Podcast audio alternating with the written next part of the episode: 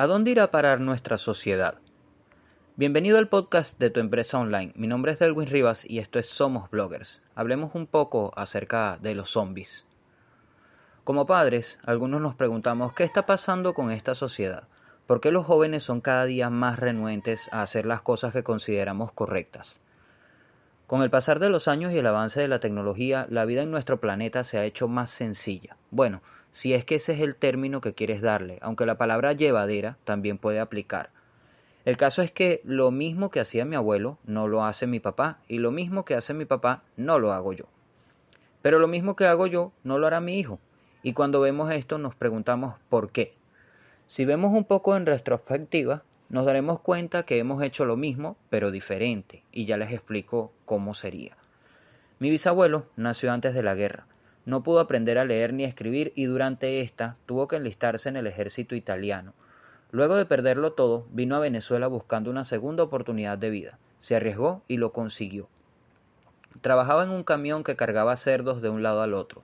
Él, que no sabía ni leer ni escribir, tuvo que aprender a contar. Adquirió una destreza matemática tan increíble que lo que conocemos hoy en día como acertijos matemáticos eran pan comido para él. Al menos eso me contaba mi abuela, su hija.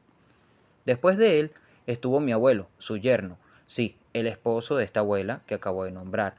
Mi abuelo hacía trabajo de campo, agricultura y pesca. Él vivía para los lados del oriente del país.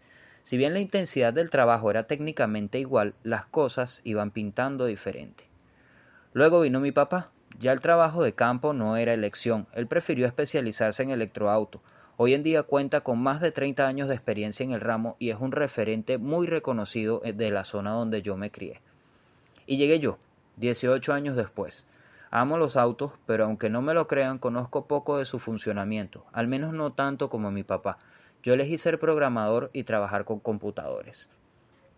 Aquí debo hacer un pequeño inciso para decirles que toda esta evolución se debe a los avances tecnológicos.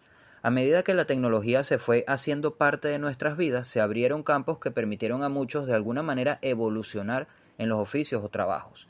Y sí, aún existen los que cargan cerdos en los camiones y también los que trabajan en el campo.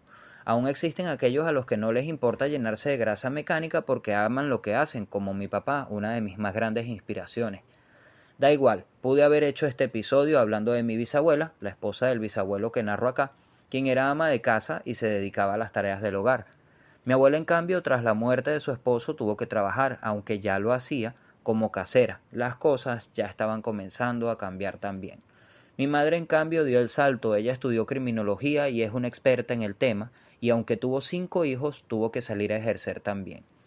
Al igual que en la historia de mis abuelos, hoy por hoy también existen las amas de casa y las que salen a trabajar. Como dije anteriormente, todo es cuestión de evolución.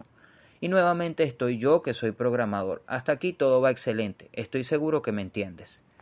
Toda esta historia marca un precedente que probablemente no tenga nada que ver con los comportamientos actuales. Si te das cuenta, todos de alguna manera se focalizan en beneficiar a la sociedad de alguna o de otra forma. Sin embargo, los zombies comienzan a atacar. Hoy en día se ha creado para nuestros hijos la cultura de aquellos que juegan en Internet y generan dinero por esa actividad los que trabajan sin trabajar. Y no es que esté en contra de generar dinero por jugar, al final todo ese dinero va a parar a las industrias que seguirán beneficiando a sus trabajadores y consumidores de sus productos. Estoy en contra de crear una sociedad parasitaria que considera simple el hecho de sentarse a jugar y perder toda interacción con el mundo por estar frente a una pantalla. Trabajo moderno, le dicen, pero ¿en qué puede beneficiar a la sociedad el hecho de que alguien se siente frente al computador por 12 horas diarias solo para jugar? Cada día son menos los que quieren aprender un oficio o actividad para generar dinero porque solo tienen que jugar. ¿Qué pasará cuando el juego se termine? Lo seguro es que más de uno no sabrá siquiera escribir. Y ojo, como dije anteriormente, no estoy en contra de ello, tú o tu hijo pueden ponerse a jugar si eso les va a generar suficiente dinero, especialmente tú si ya conoces algún otro oficio.